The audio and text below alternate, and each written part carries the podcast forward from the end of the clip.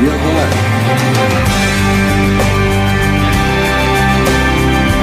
É o Evangelho.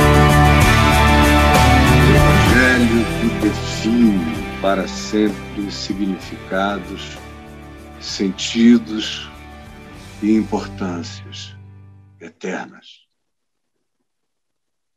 Olha só, gente boa, hoje é o dia 18 de maio de 2021.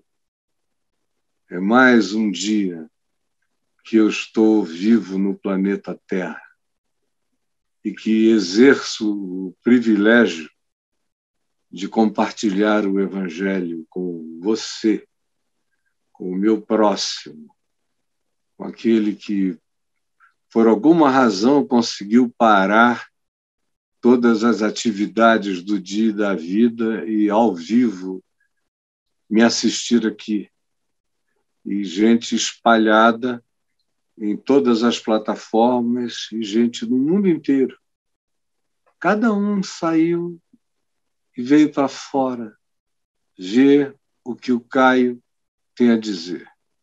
Esse movimento de vir para fora é o movimento igreja, é o movimento eclésia que é uma palavra que, no ambiente da cultura grega, já desde antes do primeiro século, designava o ajuntamento das pessoas para ouvirem a palavra. No caso, a palavra de um ancião do povo, de um procônsul, de um pensador, de alguém, de um prefeito, de uma realeza local, chamava, convocava. Essa convocação, venham todos, é uma convocação igreja. Então, você que está aqui comigo hoje, você fez um movimento igreja. Você se deixou chamar por mim.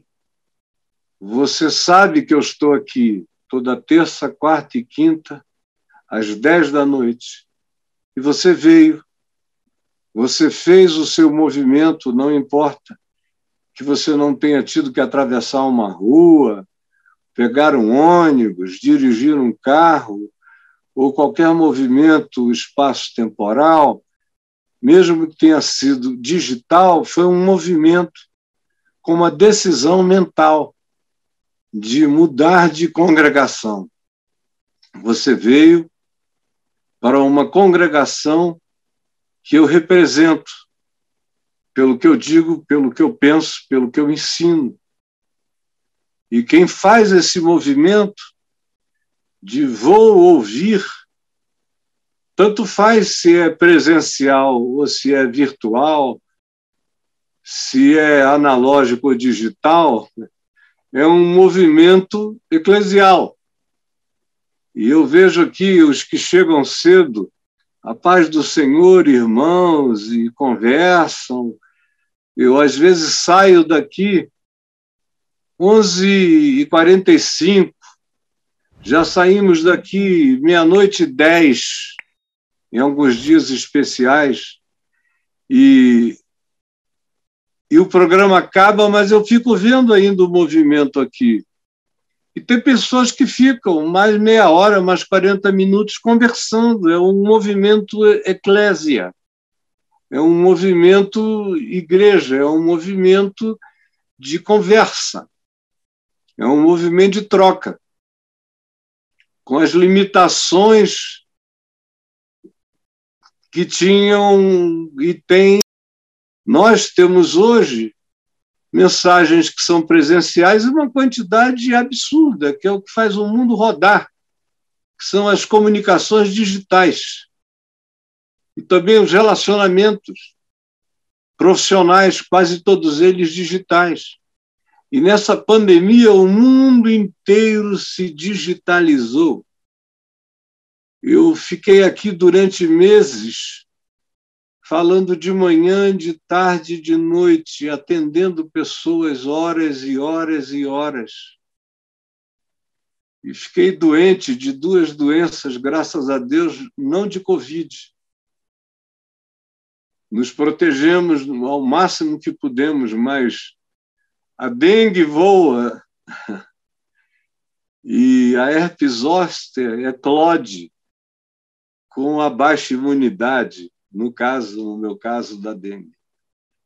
E passei um ano inteiro com muito desconforto mas atendendo pessoas, vendo gente ser salva do desespero, da angústia, da culpa, do medo, da depressão, do pânico, da loucura, da ansiedade, dos transtornos generalizados, dos, das fobias intensas e profundas. Tanta gente absorvendo tanta coisa, tanta angústia de casais, de famílias, de filhos, de netos, de héteros, de homo, de trans, de do que você quiser Gente, graças a Deus, nunca nenhuma relação com o diabo, só com gente, com anjos e com o Senhor da minha vida. No entanto, mesmo eu aqui, vocês aí, esse movimento, igreja, foi feito o tempo todo e talvez mais do que no tempo em que eu andava no meio de milhares e milhões durante o ano e não tinha praticamente tempo para ouvir ninguém. E agora, sem nem poder andar entre centenas ou milhares, tanto faz, eu tenho muito mais tempo para ouvir e para ajudar e para entender.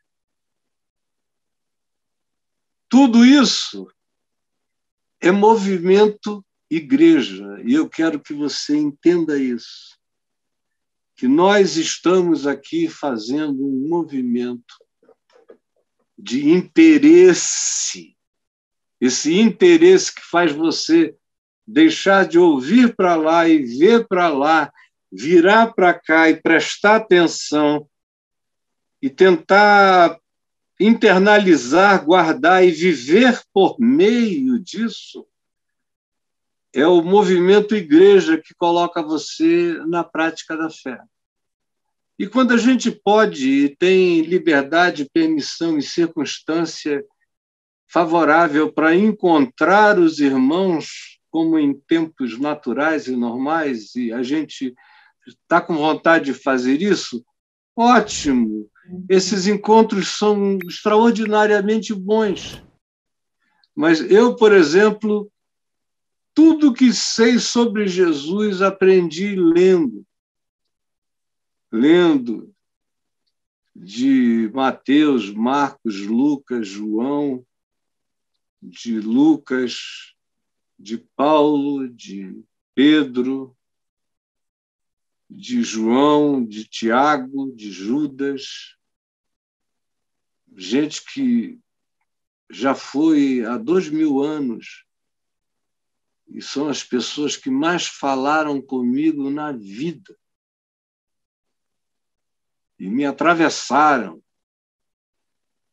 Foi por isso que eu nunca tive dificuldade em crer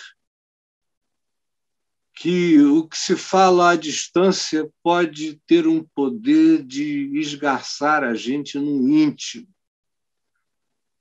Porque eu não conheci Paulo, mas me tornei da parentela mais chegada do prazer espiritual que eu sei que ele teria num vínculo fraterno. Eu sei. O meu irmão Paulo e nunca o vi. Mas o conheço profundamente, não pela letra, mas pelo espírito, pelo entendimento e pela prática espiritual. Uma vez que eu tenha dito isso, eu podia, inclusive, terminar. Já era o bastante. Mas eu agora que vou começar. Lendo um texto que você vai encontrar em Marcos, no capítulo 8, verso 35. E o tema sobre o qual eu quero falar da maneira mais breve possível é quando perder salva e salvar perde. Repita comigo aí no seu lugar. Quando perder salva e salvar perde. Porque essa é a ambivalência constante diante da qual Jesus nos coloca. É diante desse perder que salva e desse salvar que perde. Saiba isso. Por isso não é uma boa seguir com a multidão. Por isso não é uma boa decidir com a maioria. Por isso, não é uma boa seguir o fluxo das maiores quantidades. Por isso, não era uma boa medir nada por números. Se não for matemática, física ou química ou alguma função de ciência, não use números para medir uma dimensão que não é quantificável, que é a quantificação, que é a realidade do espírito que existe em estado de qualidade. O Evangelho inverte. O Evangelho é capaz da seguinte afirmação: o que é elevado diante de Deus é abominável diante dos homens. Jesus falando. O que adianta o homem ganhar o mundo inteiro se perder seu ser, sua alma, sua consciência? O Evangelho subverte os significados. O podre de rico, insensível, apodrece e o apodrecido mendicante é glorificado na presença eterna. Os primeiros são últimos, os últimos primeiros. Os estressados por soberania moral ilegal sobre o próximo, ou qualquer tipo de soberania, de supremacia, são os pequenos diante de Deus. E os pequenos frequentemente são os grandes na presença da luz. Os que se exaltam são humilhados, e os que se humilham são exaltados. Por isso, Jesus diz: quem quiser, pois, em razão dessa lógica do Evangelho, salvar a sua vida, a gente talvez traduzisse melhor salvar sua pele, salvar seu status, salvar sua reputação, salvar sua imagem, salvar sua ilusão, salvar seu holograma, salvar sua projeção. Quem quiser salvar-se pela sua astúcia, salvar-se pela malandragem, salvar-se pelo conselho maligno, porém funcional, perverso, porém factível de realizar o objetivo? Jesus diz: o Evangelho não é algo que se escolha, porque ele demanda a grandeza da humildade, a altivez do quebrantamento, a clarividência das lágrimas, a alegria dos que são alegres porque sofrem as dores de não serem compreendidos enquanto pacificam os diferentes, todavia. O Evangelho ensina um outro olhar. O Evangelho diz que os espaços são dos mansos, são dos que exercem controle sobre si mesmos e por isso agem com sensatez. Mansidão é sabedoria, é sensatez. O Evangelho muda os padrões por inteiro. Se você está sendo perseguido por causa do que você age, faz e realiza com justiça, fique feliz se você é perseguido porque você me ama, ama o que eu ensino e pratica o amor como mandamento de vida, verdade e justiça, e por isso é perseguido, erga a cabeça. Isso não dura para sempre. A sua redenção se aproxima. Por isso, o Evangelho é acerca de quando perder, salva, e quando salvar, perde. Porque quem quiser salvar a sua vida, perdê-la-á. E quem perder a sua vida por causa de mim e do Evangelho, salvá-la-á. E aí eu peço que você preste atenção em três coisas. A primeira, tudo depende do que a palavra vida significa para você. Tudo depende disso.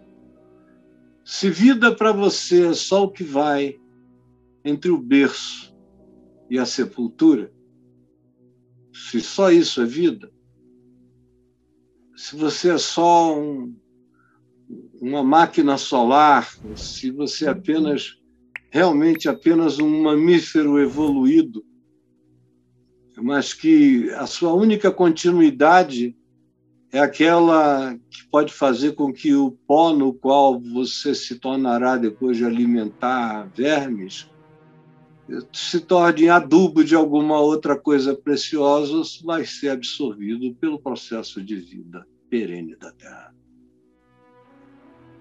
O que é vida para você? Para algumas pessoas, vida é isso. É esse interregno. Nada antes, nada depois. É só aqui, é só agora, é só já.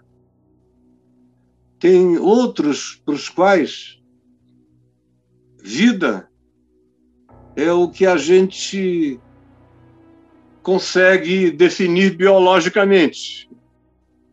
São aqueles para quem a existência do tamanho de lentes ou de telescópios. Esses também têm uma visão muito reduzida do que seja a vida.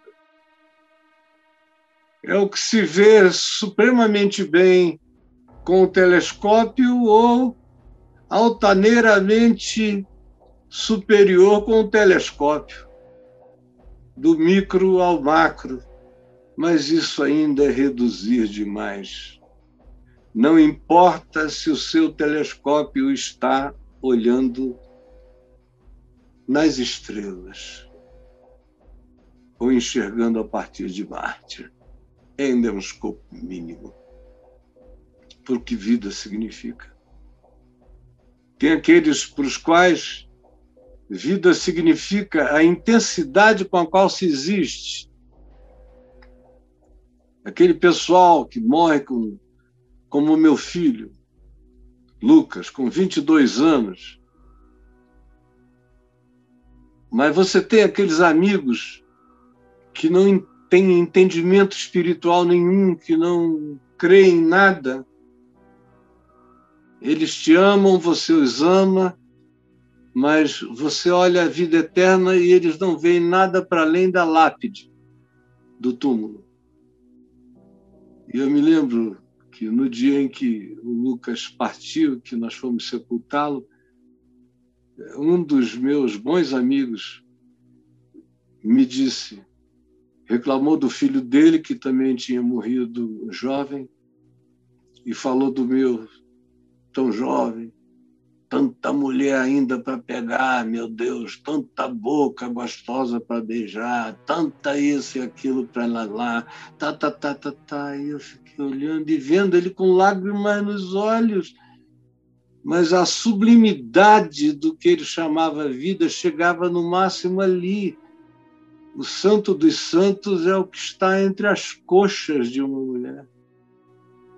E era até ali que ele ia.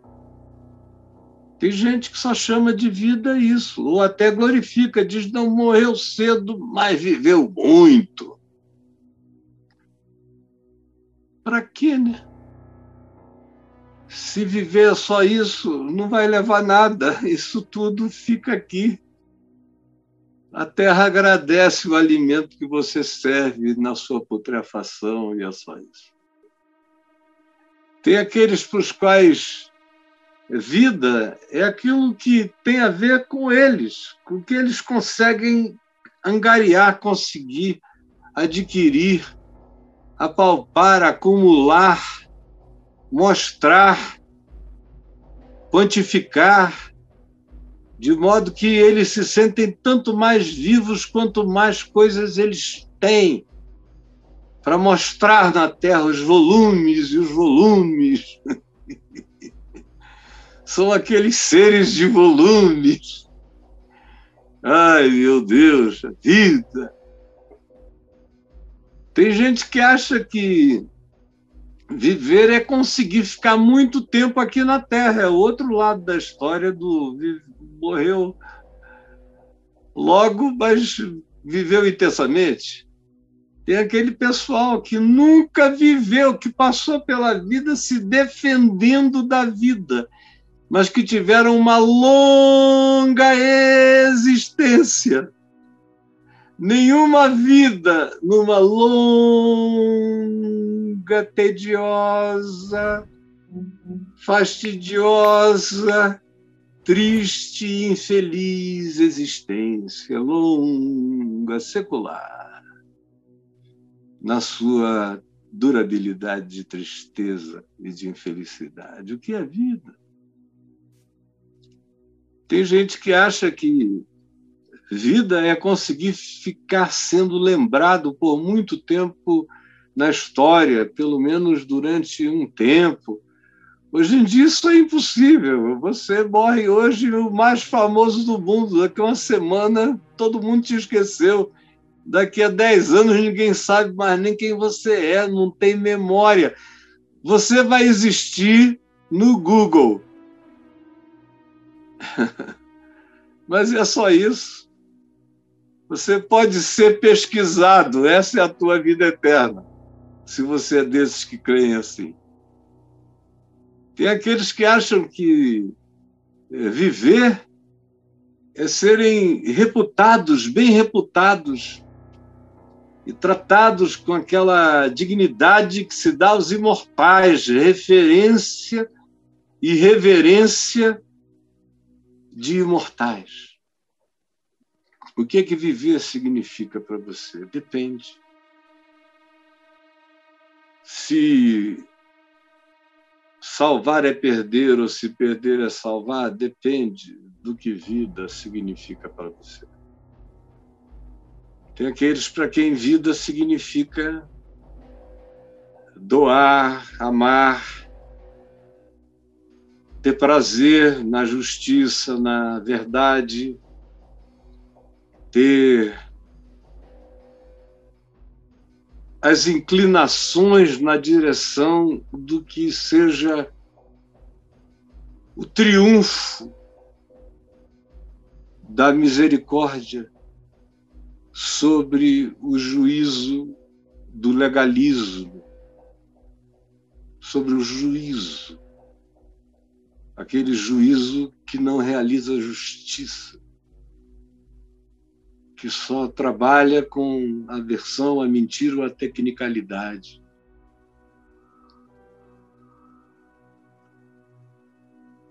Tem aqueles para quem vida, vida é, é não julgar, ao mesmo tempo em que é ter discernimento para entender e se defender e se proteger e não se expor diante dos tolos que são bilhões e é um, um coletivo que não para de crescer, é dos tolos, dos, dos que não se controlam. O Evangelho e nos ensina que tem aqueles para quem vida significa amar o próximo como a si mesmo, tem aqueles para quem vida significa amar ao próximo como Jesus nos amou. Isso implica em dar a vida pelos irmãos e às vezes até pelos adversários, que é um outro nível de maturidade, de entendimento. Portanto, tudo depende do que vida significa para você. Segundo lugar, eu quero que você veja quando viver é perder e quando perder é viver, também depende, e tudo depende, de se você sabe quem é Jesus segundo o Evangelho. Porque é Jesus quem faz essa remetência, ele diz: e quem perder a vida por causa, em razão perder a vida em razão por causa do significado de quem eu sou.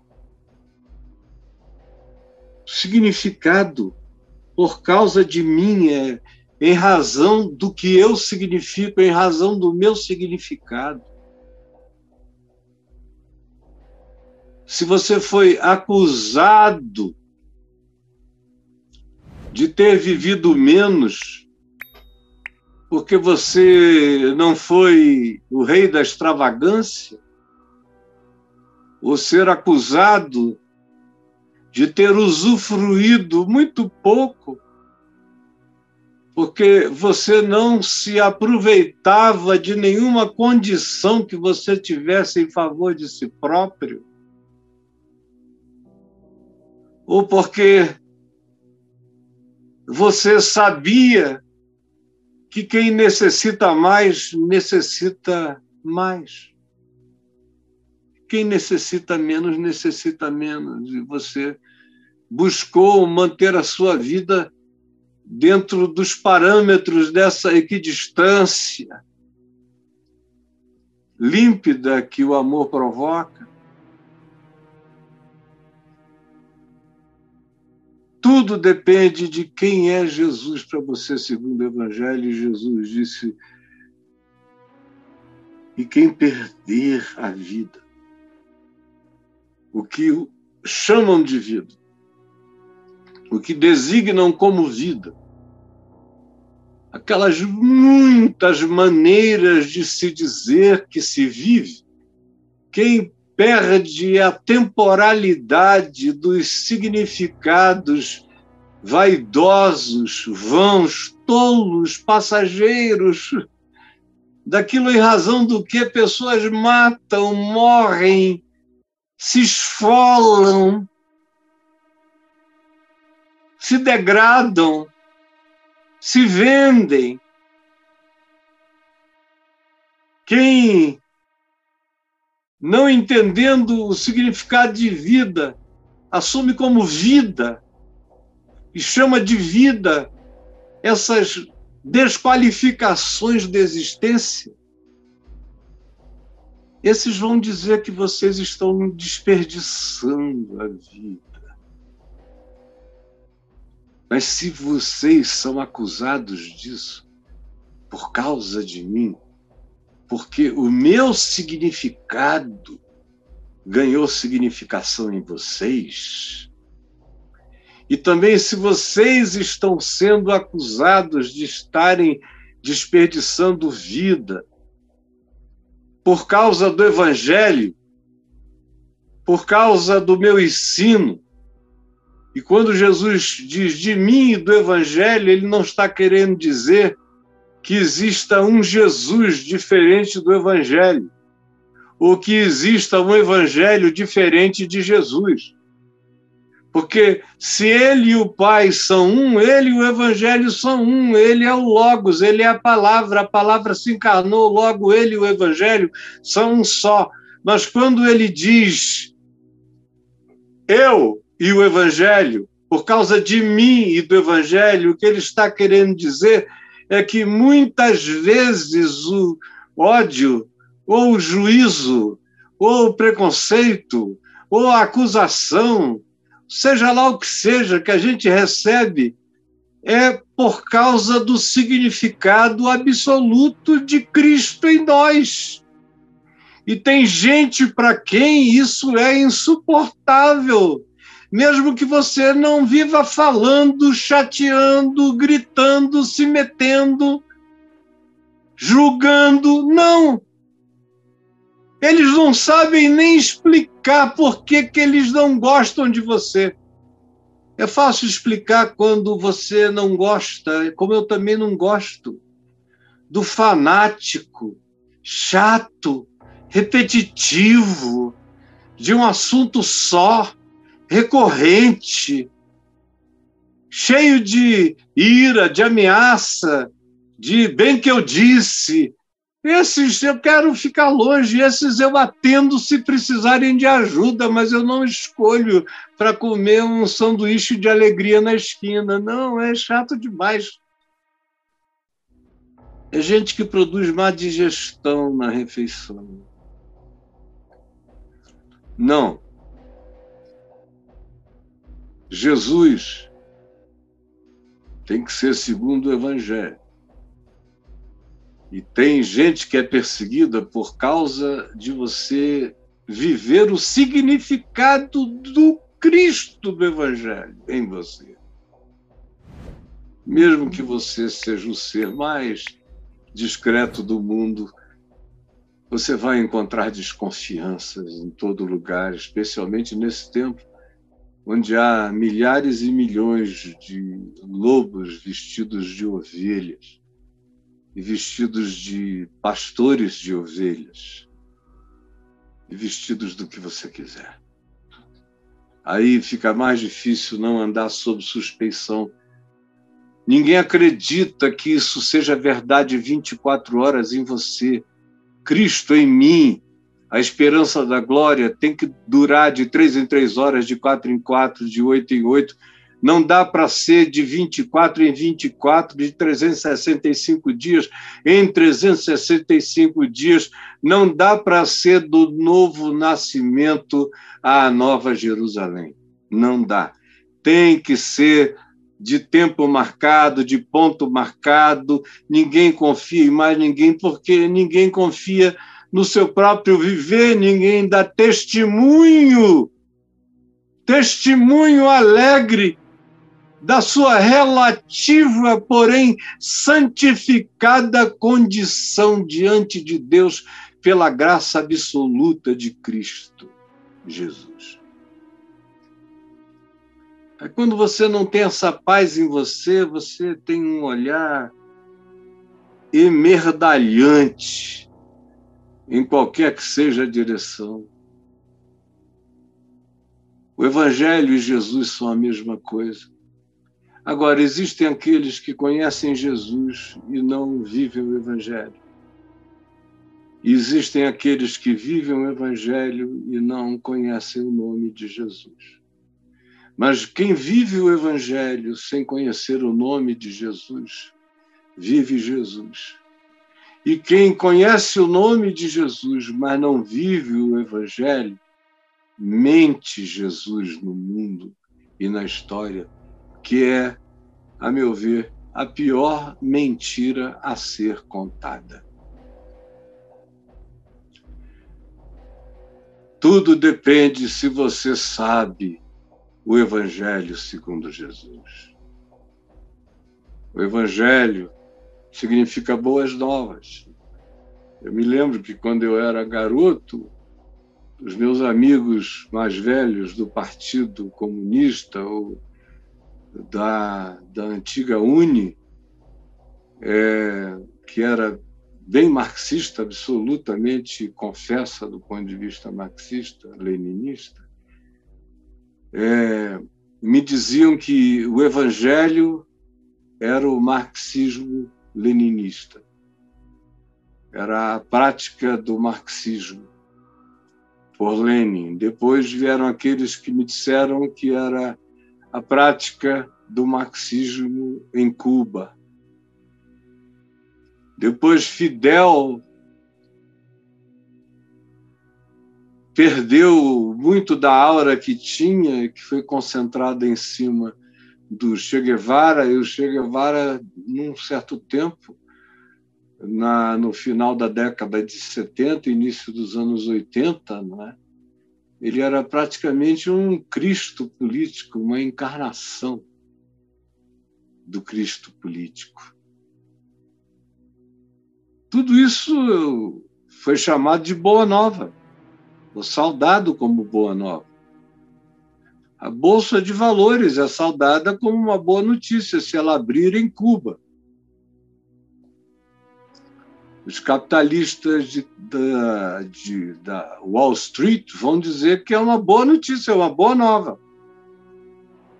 Boas notícias chegam a nós, inclusive em grande quantidade, fake, mentirosas sem equivalência com a realidade.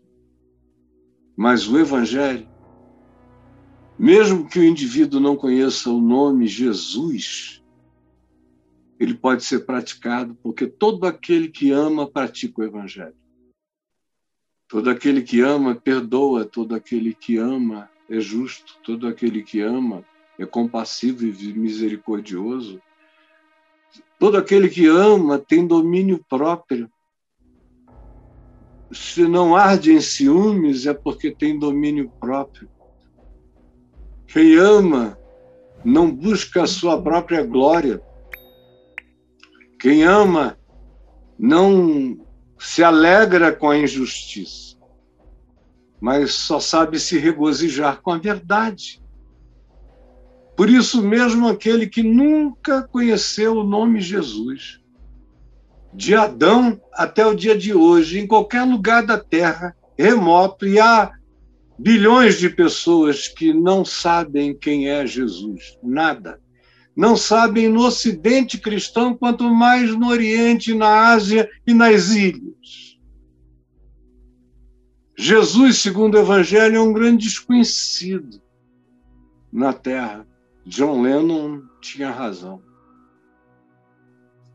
O Evangelho, todavia, vem sendo praticado desde Adão até o último dia, mesmo em lugares e por pessoas que nunca ouviram o nome Jesus, mas que se deixaram convencer no coração, como Paulo diz em Romanos, no capítulo 2, do verso 12 ao verso 16, se deixaram convencer no coração pelo mandamento da vida.